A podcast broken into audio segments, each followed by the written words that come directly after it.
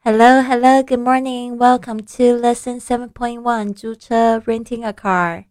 训练营的同学别忘了要交交这个录音作业哟。我们今天这个租车有十七个，嗯，不止十七个，有二十个单词。好的，来跟我说一次。Number one, renting a car. Renting a car. 租车 renting a car. Number two, international driver's license.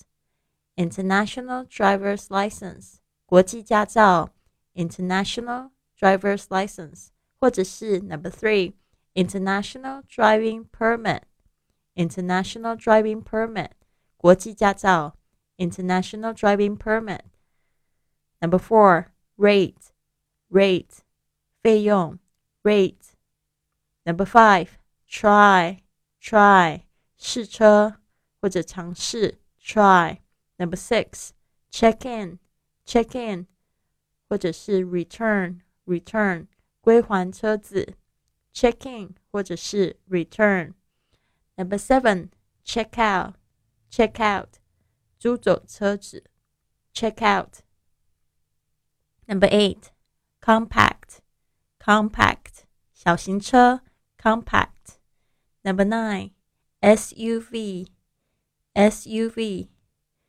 厢型车 （SUV） 这三个字代表的是 Sport Utility Vehicle。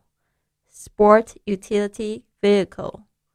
Number ten, van, van 货车 11, speed limit, speed limit 限速 speed limit。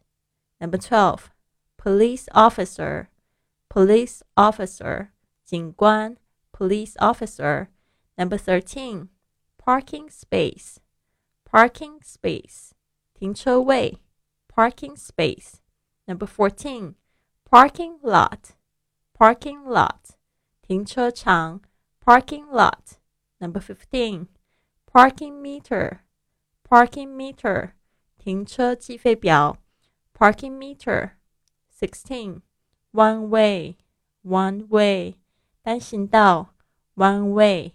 Seventeen, no U turn, no U turn, 禁止掉头，no U turn. Eighteen, road map, road map, 交通图，road map. Nineteen, scrape, scrape, 刮痕，scrape. Twenty, dent, dent, 凹痕，dent. 好的，这二十个单词。 别忘了，训练营的同学要记得交交录音作业哦。Have a wonderful day. I'll see you soon.